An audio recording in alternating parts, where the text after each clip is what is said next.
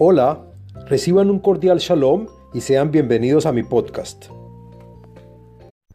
Shalom Aleichem. En este podcast hablaremos sobre lo que es el Shabbat, la oración y meditación, los actos de bondad y la revelación. El Shabbat, o sábado en español, es el séptimo día de la creación, el séptimo día de la semana en el judaísmo. El Shabbat no es un requisito para el funcionamiento del modelo espiritual descrito en el libro ADN espiritual. Pero para los oyentes judíos, cuidar el Shabbat es uno de los modos más eficientes de avanzar espiritualmente. En general, hay muchas formas de avanzar espiritualmente. En el libro mencionamos un modelo del sistema espiritual que es relevante para todas las personas, independientemente de su religión, credo, raza, color o género.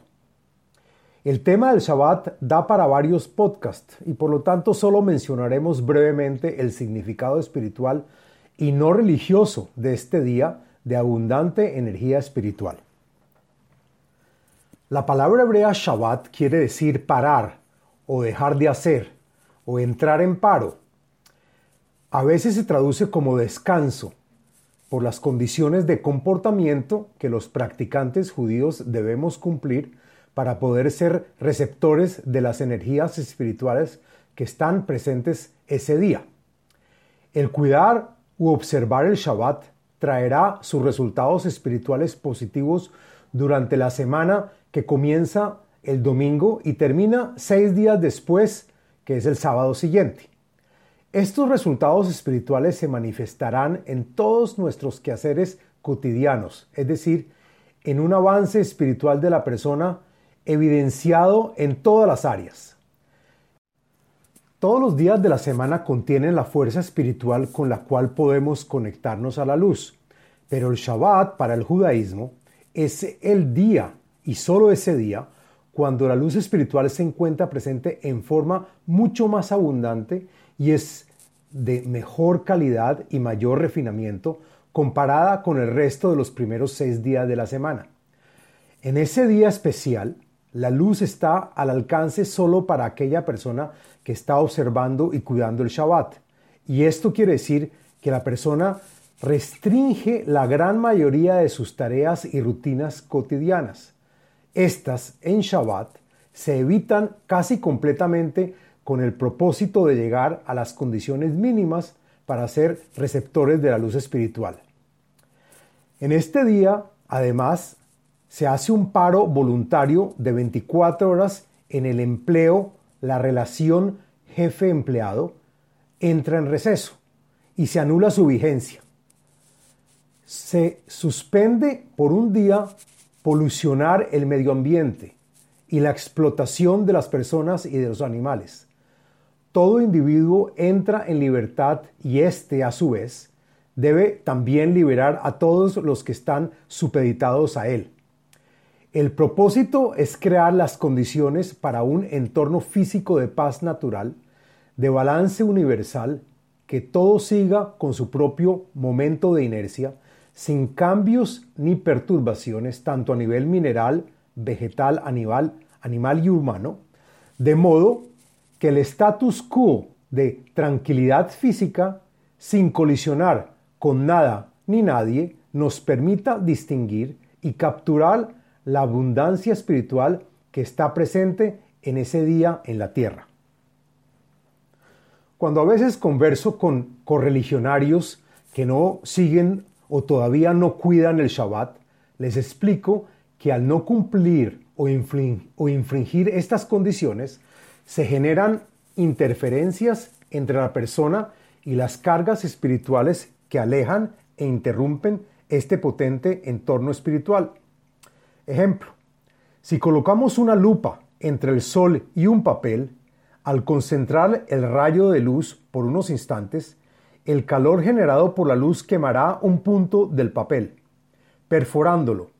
Pero si no concentramos el rayo de luz, no podremos perforar el papel Espiritualmente, el Shabbat es igual.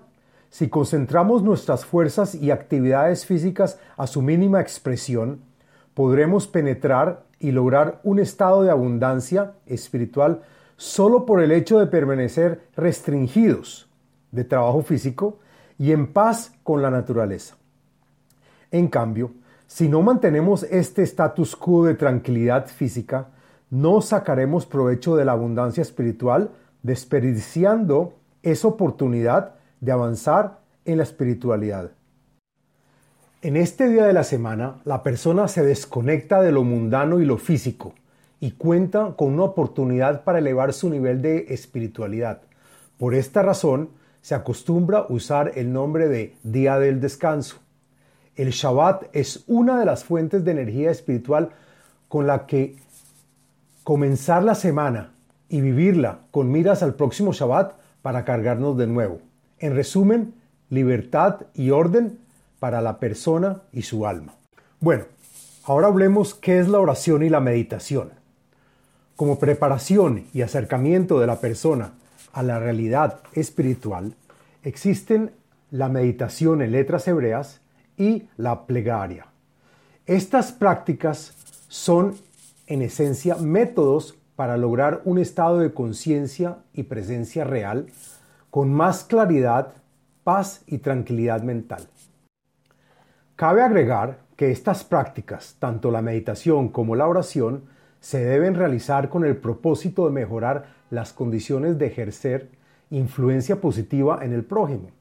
Pero si estas prácticas son sólo para el beneficio de la paz interna del individuo y sin conexión alguna ni beneficio para el prójimo, no se las debe relacionar con la espiritualidad per se, pues representan sólo una cara más del ego.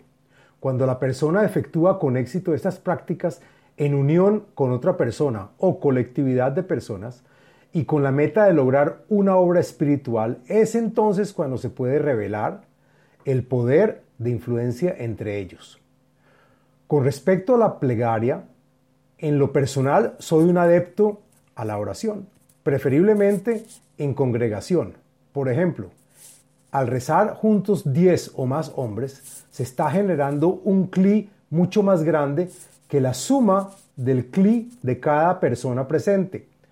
Cada una de ellas recibe la luz espiritual dentro del cli del grupo, mucho más grande que su propio cli, con un provecho neto en su crecimiento espiritual.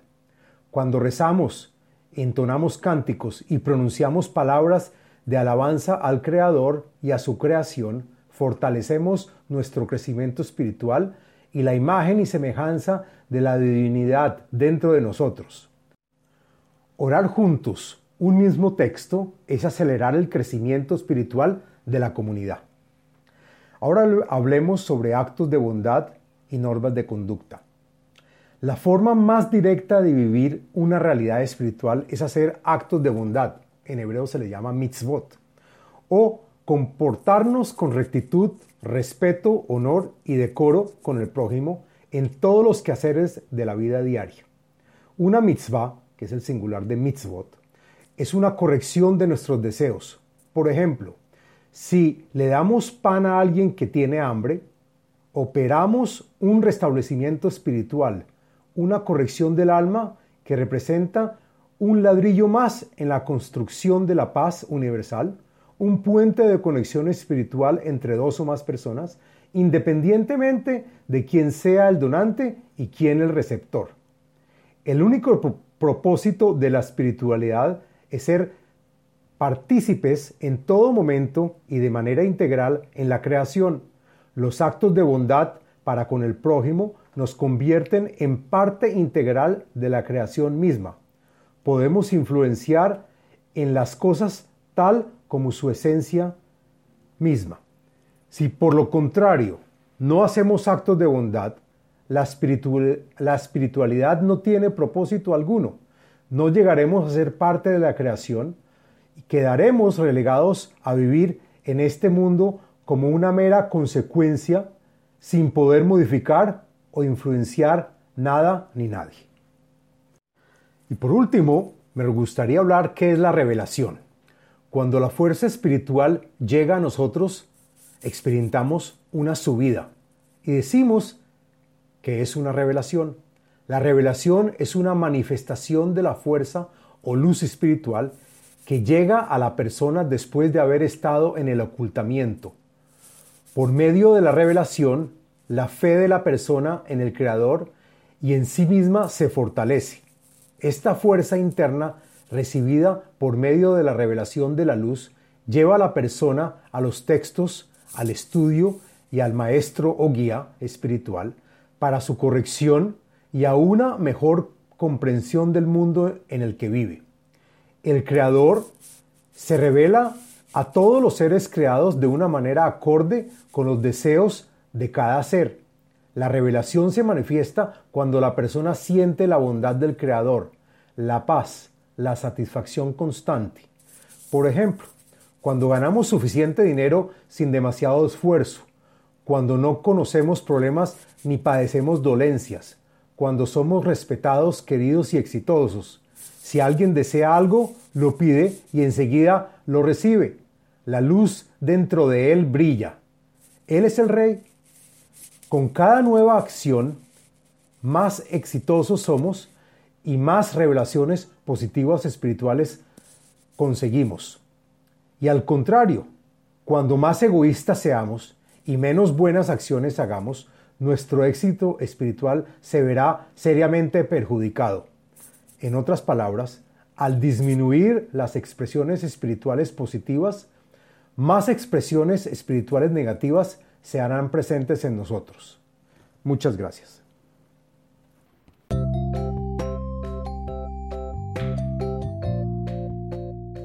Les habló Abraham Eisenman, autor del libro El ADN espiritual, método de iluminación espiritual. Sitio web abrahameisenman.com